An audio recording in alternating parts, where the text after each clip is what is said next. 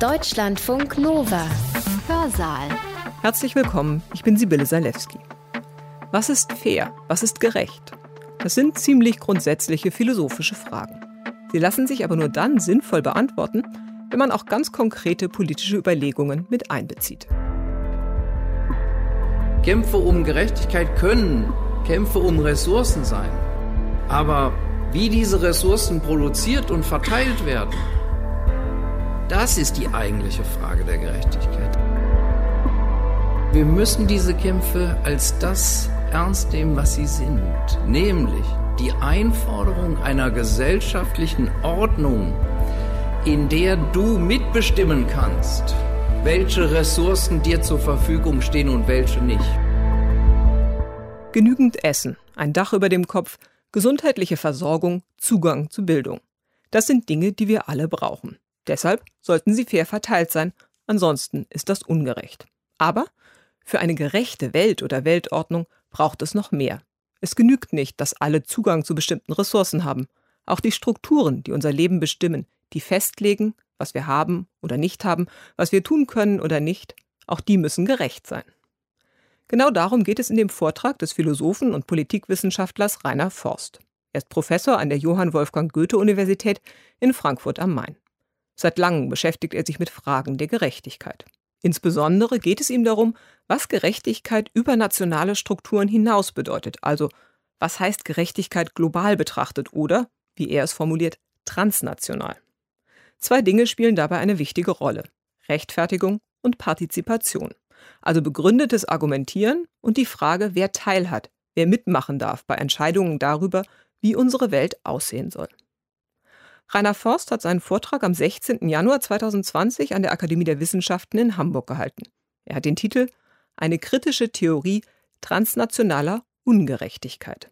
Ich werde hier heute nicht über die rechtswissenschaftlichen Dimensionen, was internationale oder transnationale oder globale Gerechtigkeit heißen kann, sprechen, sondern ich werde einige Überlegungen vortragen zu dem, was man oder was ich zumindest kritische Theorie nenne. Kritische Theorie, dazu sage ich jetzt nicht viel vorweg, ist eine spezifische Verbindung von philosophischer Theoriebildung in Kombination mit sozialwissenschaftlichen Untersuchungen über die Verhältnisse moderner Gesellschaften, wenn man so etwas ausweitet auf die Verhältnisse jenseits zwischen Gesellschaften, jenseits von oder zwischen Gesellschaften, muss man sich nicht nur in dieser Theorierichtung, sondern überhaupt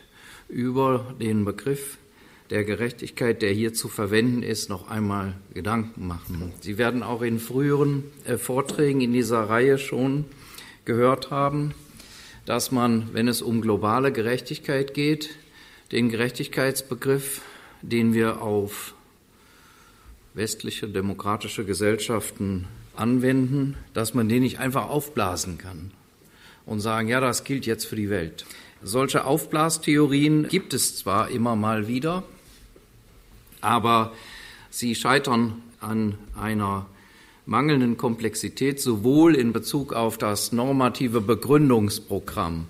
Man muss für eine Theorie globaler oder internationaler Gerechtigkeit sich der normativen Grundlagen dieser Theorie so vergewissern, dass sie hoffentlich auch in Gesellschaften außerhalb des Westens mit ganz anderen Traditionen gültig sind, zumindest klingen, zumindest eine wichtige Resonanz haben. Und es ist schon schwierig, einen Gerechtigkeitsbegriff für komplexe Gesellschaften wie die, in der wir leben, auszuweisen. Und noch viel schwieriger ist es, ein Gerechtigkeitsverständnis in Bezug auf die noch viel komplexeren transnationalen Verhältnisse zu gewinnen. Man könnte mal jetzt sagen, das klingt alles so schwierig. Was ist das eigentlich für ein Unternehmen? Sollen wir vielleicht doch lieber bescheidener vorgehen und uns versuchen, über juristische Instrumente wie die Menschenrechte oder so ein Kernbestand der Menschenrechte vielleicht der Sache zu nähern. Das ist sinnvoll, aber ich denke, wir sollten zumindest doch versuchen, ein Verständnis von Gerechtigkeit auf transnationale Beziehungen anzuwenden, das auch in Bezug auf distributive Fragen etwas zu sagen hat. Und insbesondere was für Einzelgesellschaften gilt, wie auch für die Weltgesellschaft, wenn man diesen Terminus verwenden will, insbesondere etwas zu sagen hat in Bezug auf die strukturellen Verhältnisse. Strukturellen Ungerechtigkeiten, sagen manche, zumindest die strukturellen Verhältnisse, die jenseits der Staaten nicht nur zwischen Staaten bestehen, sondern auch zwischen Regionen und zwischen Menschen, die Teil einer globalen Ökonomie geworden sind und die in dieser Struktur eine bestimmte Rolle spielen, bestimmte Funktionen haben und die Asymmetrien dieser Verhältnisse müssen wir berücksichtigen.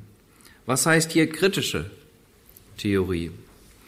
Eine kritische Theorie beginnt bei einer Bestandsaufnahme, die möglichst soziologisch fundiert ist, in Bezug auf eben die Verhältnisse, nennen wir die mal Herrschaftsverhältnisse, die jenseits von Staaten bestehen. Wie gesagt, nicht nur international zwischen Staaten, sondern auch transnational, wenn sie die Dynamiken der globalen Ökonomie etwa aus der politischen Ökonomie heraus betrachten. Kritische Theorie muss, und das ist eben keine philosophische, sondern eine sozialwissenschaftliche Aufgabe, gemeinsam mit Rechtswissenschaften, Ökonomie und all den Wissenschaften, die uns etwas zu sagen haben darüber, in was für ökonomischen Verhältnissen wir heute eigentlich leben. Das ist die eine Sache, auf die man schauen muss und für die man bestimmte Begriffe, wenn man normative Begriffe wie den der Gerechtigkeit verwenden will, haben muss. Kritische Theorie heißt aber auch, dass man auf die Stellen schaut, wo es in diesen Verhältnissen jenseits und zwischen Staaten knirscht, wo es Widerstand gibt, wo es Proteste gibt, wo die Sprache der Gerechtigkeit kritisch verwendet wird, als Sprache der oder Vorwurf der Ungerechtigkeit, sei es in Bezug auf ökologische Fragen, sei es in Bezug auf distributive Fragen oder politische Fragen, wie einzelne Staaten oder Regionen in internationalen Rechtsverhältnissen oder politischen Verhältnissen lokalisiert sind. Wir müssen also von einer Analyse globaler transnationaler, internationaler Verhältnisse ausgehen, die nicht nur diese Verhältnisse beschreibt, sondern auch die Dynamiken, die innerhalb dieser Verhältnisse zu Protest führen, zu Widerstand und so weiter. Wobei nicht jeder Widerstand, weder innerhalb von Staaten noch über Staaten hinweg, der die Sprache der Ungerechtigkeit oder den Vorwurf der Ungerechtigkeit hervorbringt, dadurch schon eine heroische Tat der Gerechtigkeit ist. Ob der Begriff der Gerechtigkeit oder der Vorwurf der Ungerechtigkeit begründet ist, kann nicht allein oder primär aus der Existenz von Widerstand abgelesen werden. Es gibt auch Bewegungen des Widerstands, die sich die Gerechtigkeit auf die Fahnen schreiben, aber vielleicht nicht zu Recht. Umgekehrt kann man aus der Abwesenheit von Widerstand oder Protest auch nicht schließen, dass alles in Ordnung wäre. Kritische Theorie hat auch die Aufgabe zu analysieren, wieso bei bestimmten sozialen, rechtlichen oder ökonomischen Verhältnissen Widerstand gar nicht vorkommt. Und das kann unterschiedliche Gründe haben.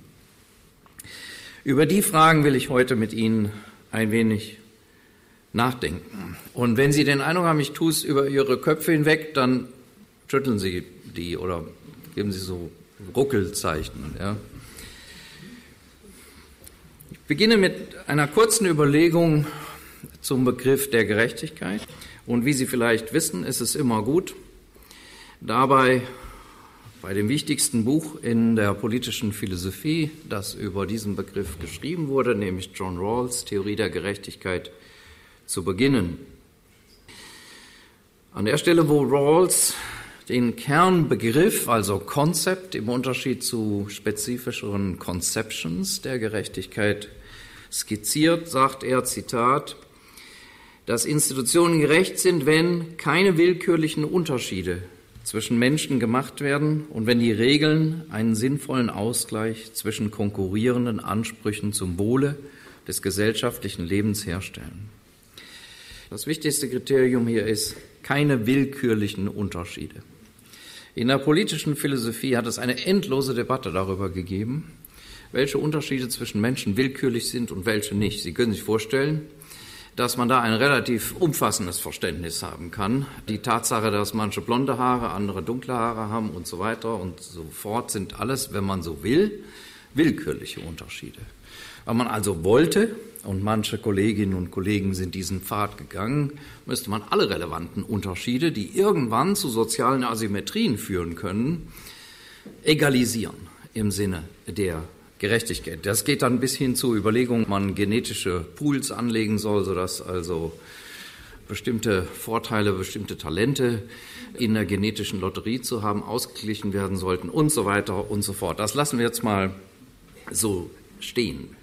Ich schlage vor, dass wir ein Verständnis von willkürlich, von Willkür verwenden, das sehr viel spezifischer ist. Wenn wir also sagen, das war eine willkürliche Entscheidung, dann meinen wir, das war eine Entscheidung, die nicht adäquat begründet wurde. Und genauer gesagt war es eine Entscheidung, die gegenüber denen, die hier schlecht abschneiden, nicht gerechtfertigt werden kann.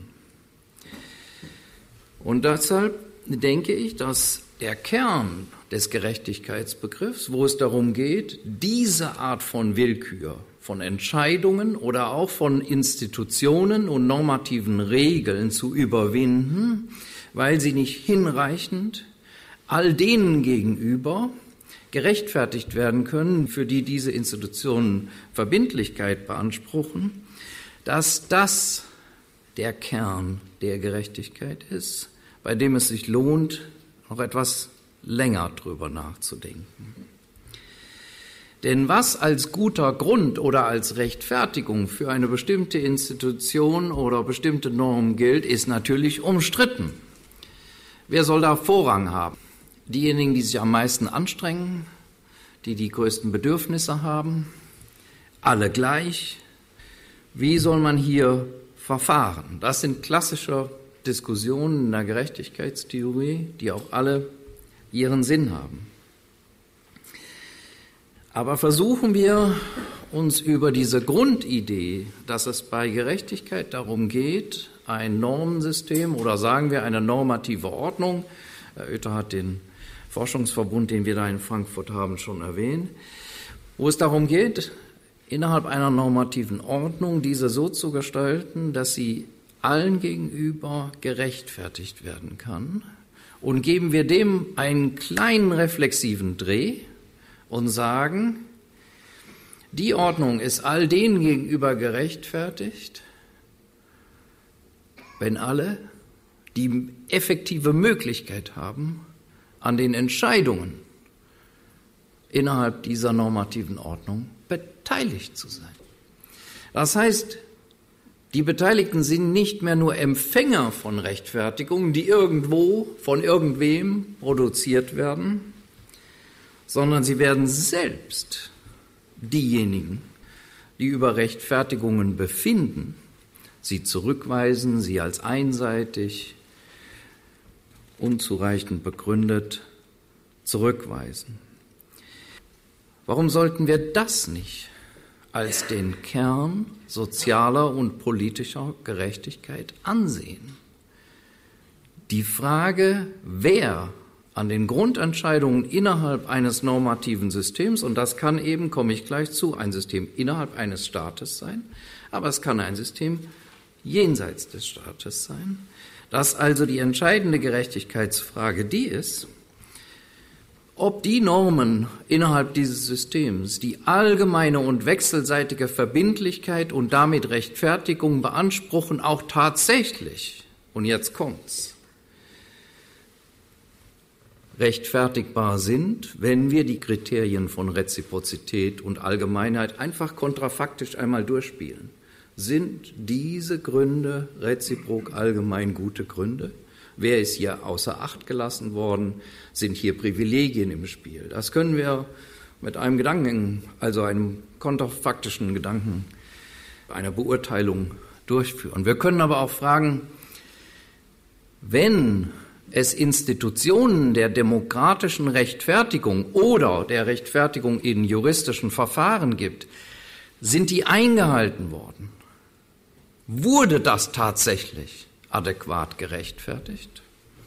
Und dann können wir drittens noch fragen, sind die Institutionen in einer Gesellschaft, in denen über die Rechtfertigung von Normen und Institutionen befunden wird, eigentlich adäquat? Schließen die manche aus? Wer darf da mitmachen? Wer hat eine Stimme? Wer kann Kandidat sein für ein politisches Amt? Wie viel Geld braucht man dafür? Oder braucht man überhaupt Geld?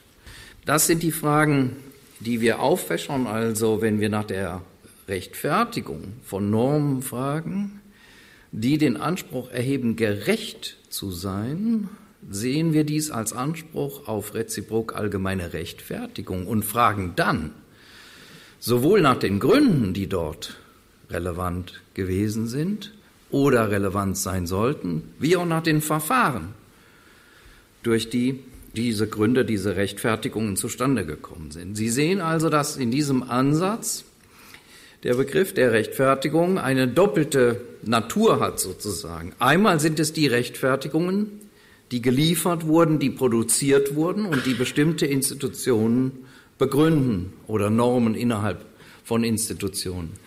Einmal ist Rechtfertigung aber auch eine kritische Frage, nämlich sind diese Rechtfertigungen gute Rechtfertigungen? Wie sind die zustande gekommen? Das ist eine Frage. Aber abgesehen davon, wie sie zustande gekommen sind, sind sie allgemein, sind sie wechselseitig begründbar? Diese Fragen gehen auf den Kern der Gerechtigkeit. Die Autorität der Gerechtigkeit, also erinnern Sie sich an die Göttin mit dem Schwert und der Waage, mal die Augen verbunden, mal nicht. Die Autorität der Gerechtigkeit ist nach dieser Auffassung, liegt nicht bei einer Göttin, und auch nicht bei gut ausgebildeten Richtern allein. Du hast keinen Streit mit Herrn Oether bekommen. Die letzte Autorität der Gerechtigkeit liegt hm, in den Verfahren, in denen Rechtfertigungen hervorgebracht werden für das, was für alle gleichermaßen gelten soll. Und ich habe eben kurz hm gesagt, weil diese Verfahren diesem doppelten Boden der Rechtfertigung entsprechen müssen. Demokratische Verfahren sind immer hier und jetzt Verfahren, die unter Begrenzungen von Raum, Zeit, Information und so weiter ablaufen müssen. Das heißt also, die kritische Frage, wie können diese Institutionen, diese Verfahren verbessert werden, haben sie zu guten Rechtfertigungen geführt, wird man nie los. Und deshalb ist die Autorität der Gerechtigkeit auch nicht innerhalb von einem einzigen Verfahren oder einem Gesamtsystem von Verfahren zu lokalisieren, sondern bleibt eine kritische Autorität derer, vielleicht ganz weniger, die darauf hinweisen, dass dies so nicht gerechtfertigt war. Und die können Recht haben, auch wenn nur wenige ihnen zuhören oder ihnen glauben. Das heißt also, die Autorität der Gerechtigkeit muss in Verfahren realisiert werden. Sie kann aber in bestehenden Verfahren nie ganz aufgehen, weil die kritische Frage, war das die beste Art, dies zu entscheiden, sowohl verfahrensmäßig wie inhaltlich, wird nicht verschwinden, die bleibt immer da. Dennoch ist wichtig, dass in einer kritischen Theorie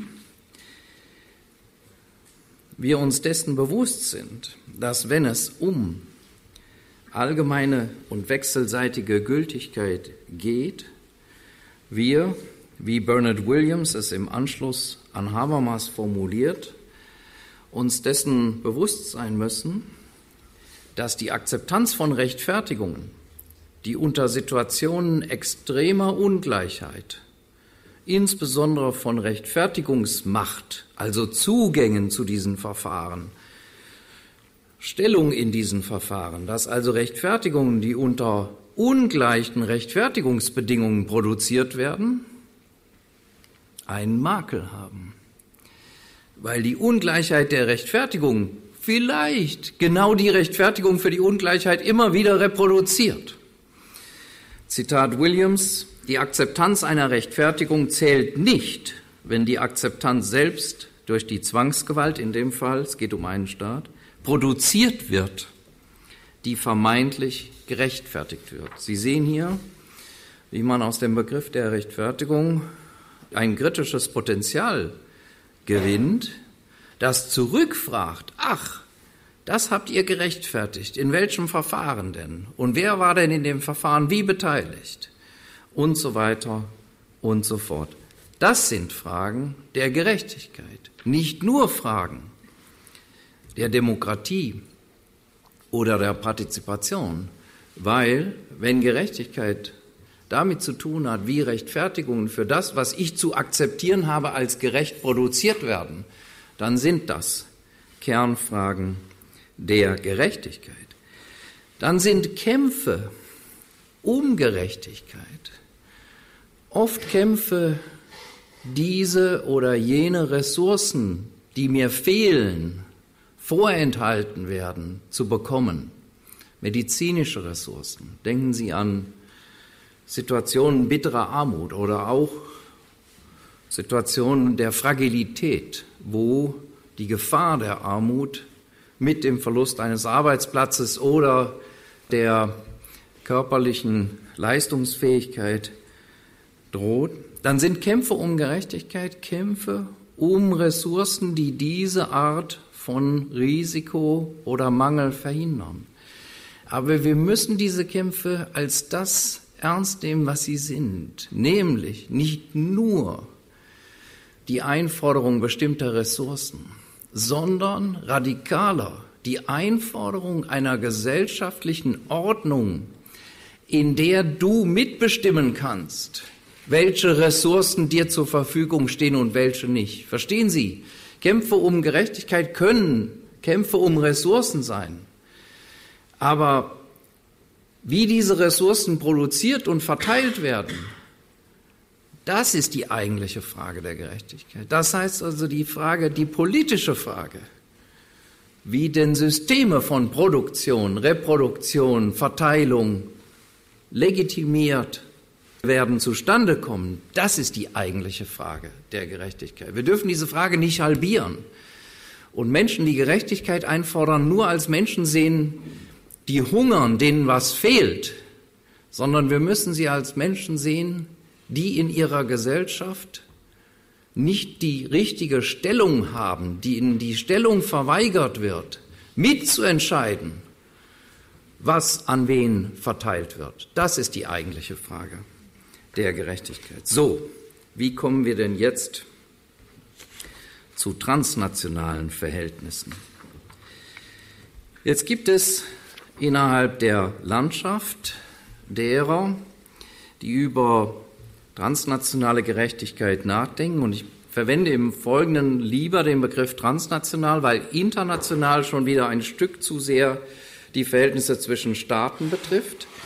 Global eigentlich eher die Frage, wie alle Individuen auf dem Globus mit Ressourcen und Rechten ausgestattet werden, betrifft. Und ich will irgendwo dazwischen mit dem Terminus transnational sagen, es geht um Fragen jenseits der Staaten, aber die Verhältnisse zwischen Staaten sind ebenso relevant wie die Verhältnisse zwischen Regionen, aber auch zwischen Individuen, von denen einige in einem Erdteil mit Dürre und Diktaturen aufwächst und andere mehr Glück haben in Bezug auf den reinen Zufall, wo sie aufwachsen. Jetzt gibt es innerhalb dieser Landschaft einige, die vertreten relationale Gerechtigkeitstheorien und andere, Sie ahnen es, nicht relationale. Was soll das bedeuten? Relationale Theorien gehen davon aus, dass wir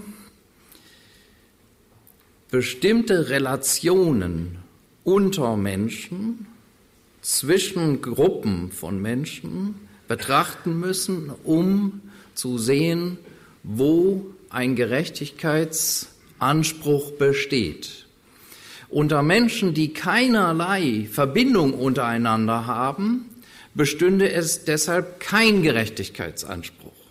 Vielleicht ein Anspruch auf Solidarität, also wenn die einen ganz viel haben und dann wird ein Planet entdeckt oder ein Erdteil, wo andere ganz wenig haben, dann ist es also keine Frage der Gerechtigkeit, das umzuverteilen, sondern eine Frage der Solidarität oder des Wohlwollens oder christlich der Barmherzigkeit.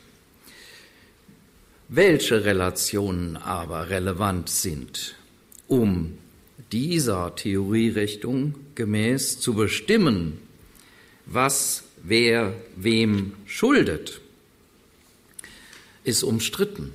Manche sagen, na ja, das muss ein Kooperationszusammenhang sein. Da muss Geben und Nehmen und so weiter bestehen. Innerhalb solcher Zusammenhänge bilden sich begründete Gerechtigkeitserwartungen. Wer gegen solche Erwartungen verstößt, verstößt einfach gegen diesen Kooperationszusammenhang. Das ist plausibel.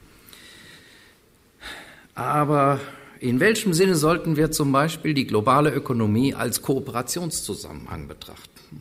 Ja.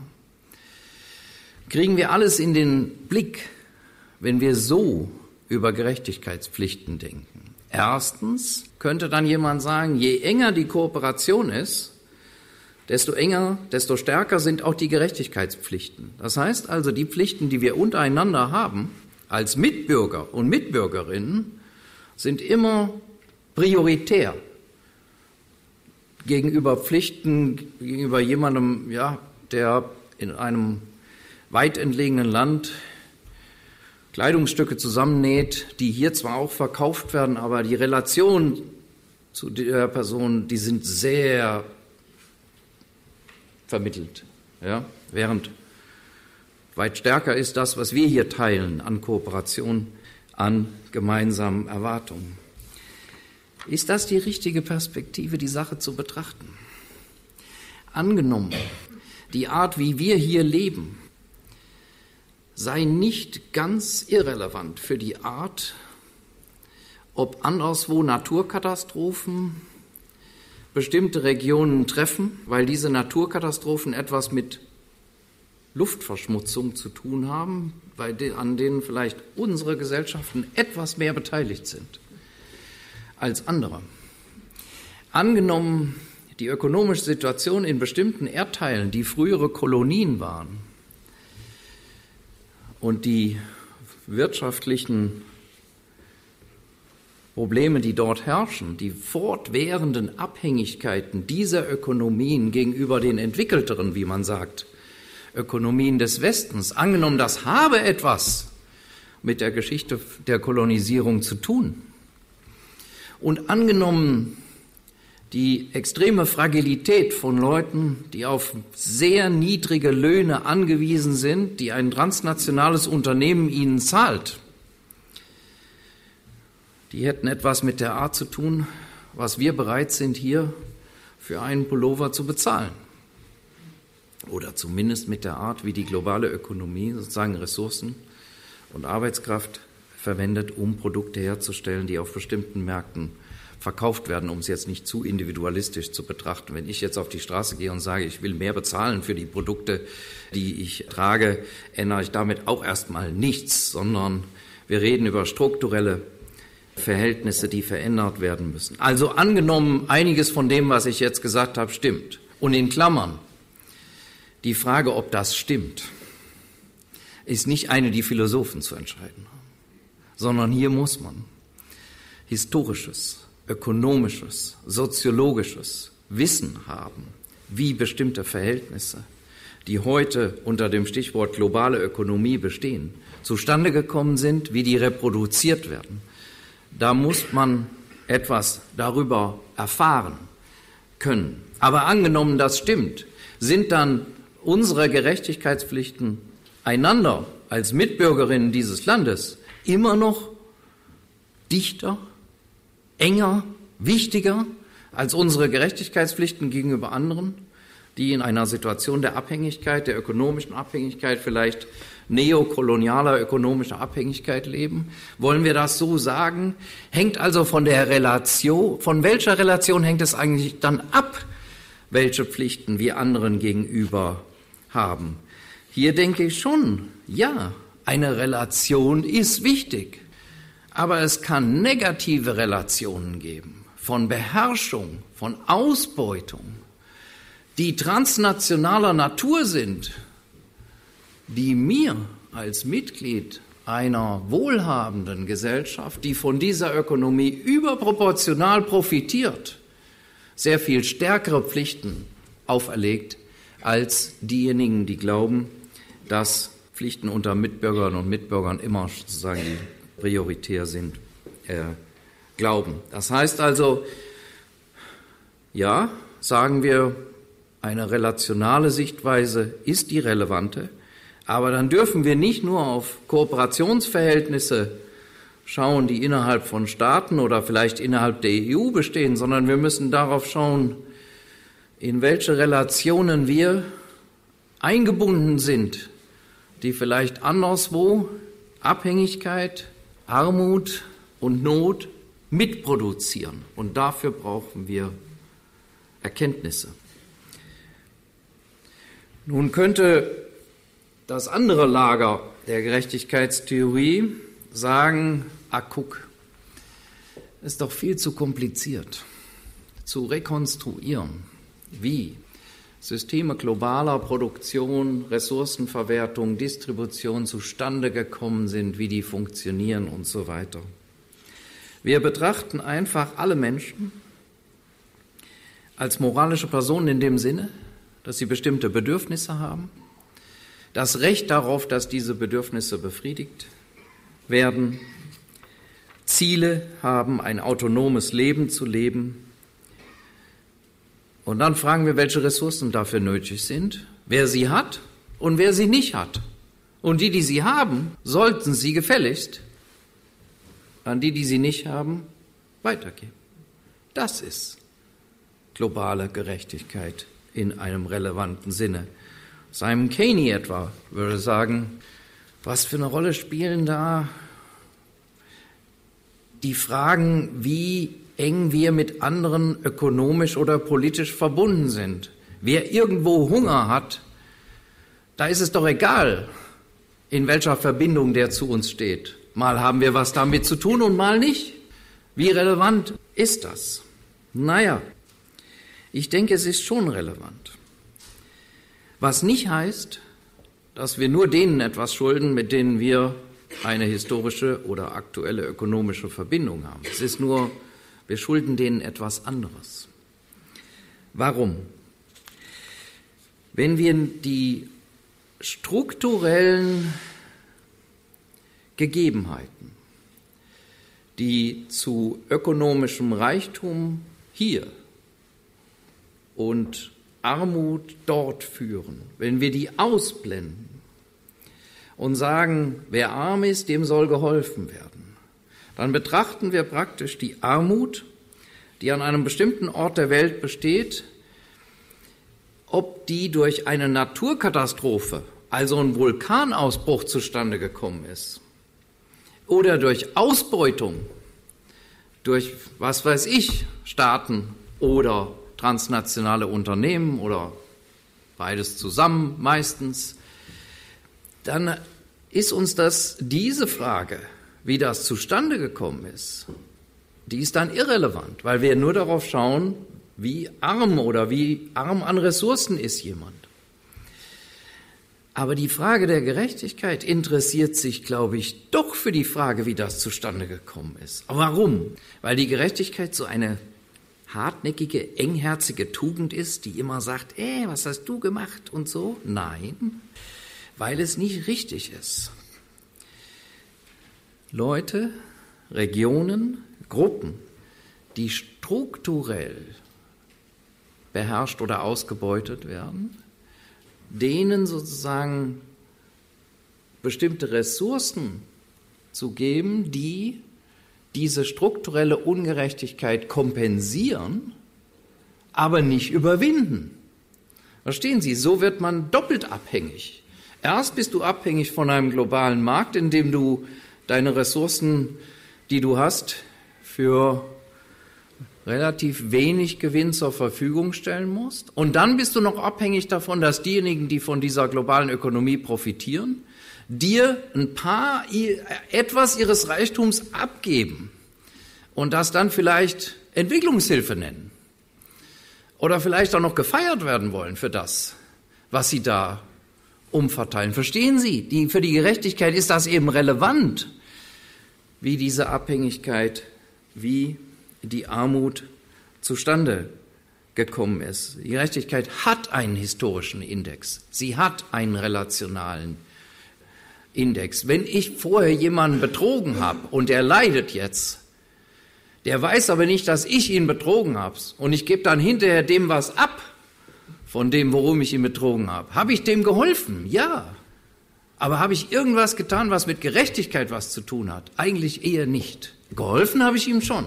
Deshalb ist die Frage von Hilfe, Nothilfe, Solidarität in diesem Sinne eine andere Frage als die von struktureller Gerechtigkeit. Die werden aber oft vermischt. Und hier muss man vorsichtig sein. Insofern denke ich, dass wir, um das nochmal zu sagen, wenn wir über Gerechtigkeit nachdenken, diese strukturellen Verhältnisse im Blick behalten müssen und dann auch dann, wenn es um distributive Fragen geht, nicht vergessen dürfen, dass die zentrale Frage der Gerechtigkeit eine politische ist. Damit diejenigen, die unter politischen und ökonomischen Abhängigkeiten leben, aus diesen Abhängigkeiten rauskommen, muss sich an ihrer politischen Lage was ändern, nicht nur an ihrer Ressourcenlage.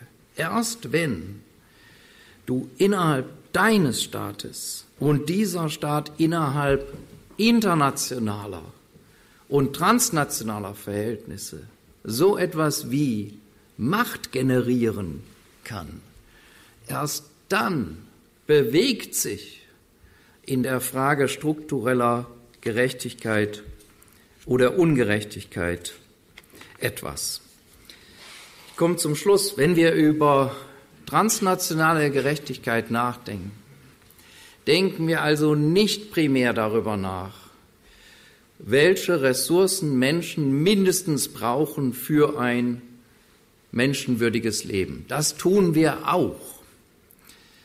Aber wir denken über die strukturellen Verhältnisse nach, die Armut produzieren, die Elend produzieren die Asymmetrien produzieren, die sich immer weiter historisch fortfressen. Und dann überlegen wir, wie kommen die zustande und wo liegen, wo sind die Maßnahmen und wo müssen die ergriffen werden, um aus diesen strukturellen Kreisläufen auszubrechen. Und hier greift unsere Grundüberzeugung, dass Gerechtigkeit etwas mit den Rechtfertigungsbedingungen zu tun hat, unter denen normative Strukturen entstehen.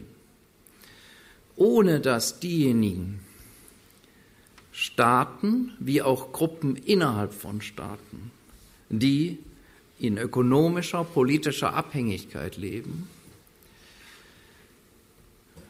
in Institutionen oder zumindest Protoinstitutionen eintreten, in denen sie die Privilegiensysteme die transnational bestehen, herausfordern können und so viel an politischer Macht generieren, dass sie sie zumindest offenlegen, thematisieren und vielleicht dann ändern können. Also ohne eine Demokratisierung politischer und besonders ökonomischer Verhältnisse im transnationalen Raum wird es nicht gehen, weil du sonst abhängig bleibst von einseitigen Hilfeleistungen oder dem Wohlwollen einzelner Staaten, einzelner innerhalb von Staaten, wie auch von denen innerhalb deines eigenen Staates, die vielleicht eine Diktatur errichtet haben, sodass nur die Hälfte der Bevölkerung deines Staates mit politischen Rechten und entsprechenden Ressourcen versorgt ist. Du aber nicht. Die Verhältnisse, die es hier zu adressieren gibt, sind nicht nur Verhältnisse zwischen Staaten. Sie sind oft Verhältnisse innerhalb von Staaten, weshalb wir über Institutionen nachdenken müssen, wo nicht nur Vertreter von Staaten die Macht haben, etwas zu bewegen, sondern auch Gruppen innerhalb von Staaten, die vielleicht halb oder dreiviertel diktatorisch herrschen. Dann ist die Frage, ob die gerechte Welt eine ist, in der wir sozusagen einen Weltstaat haben oder eine Staatenwelt, so nicht zu beantworten.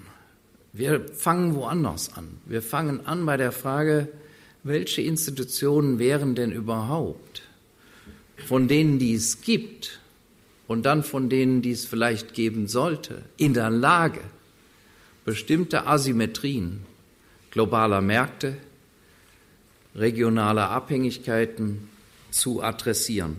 So beginnen, so beginnt die Frage transnationaler Gerechtigkeit. Nicht mit Gedankenexperimenten, wie die Welt aussähe, wenn alle in einer Ralston Original Position zusammenkämen und mal abgesehen davon, wo sie leben und wie sie leben, über die gerechte Gesellschaft nachdenken, das kann man machen.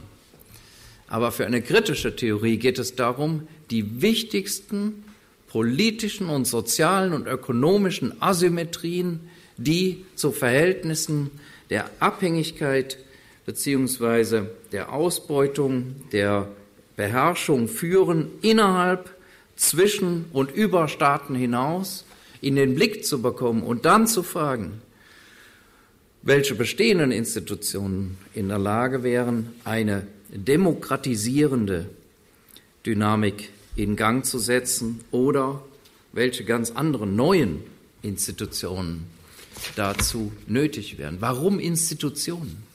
Weil die Frage der Gerechtigkeit die nach für alle gleichermaßen verbindlichen normativen Regelungen ist. Und ohne Verfahren und Institutionen wird dies nicht gelingen. Deshalb ist die Frage der Gerechtigkeit die der Demokratisierung der Verhältnisse, wo Menschen Normensystemen, einseitigen, asymmetrischen Normensystemen unterworfen sind und nicht im entferntesten Autoritäten sein können, die über diese Systeme mitbefinden.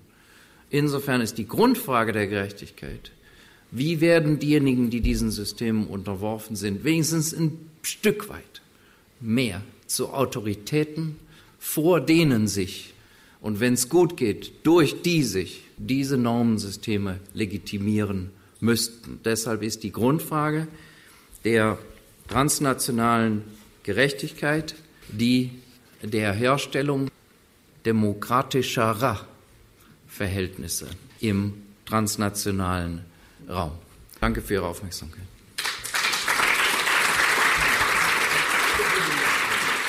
Das war der Philosoph und Politikwissenschaftler Rainer Forst über eine kritische Theorie transnationaler Gerechtigkeit. Er hat seinen Vortrag am 16. Januar 2020 an der Akademie der Wissenschaften in Hamburg gehalten. Wenn ihr diesen Vortrag spannend fandet, dann lege ich euch noch einen weiteren Vortrag ans Herz. Den senden wir morgen im Hörsaal. Der Rechtswissenschaftler Stefan Oether geht darin der Frage nach, wie unsere Weltwirtschaftsordnung Ungerechtigkeit verfestigt. Deutschlandfunk Nova Hörsaal. Samstag und Sonntag um 18 Uhr. Mehr auf deutschlandfunknova.de.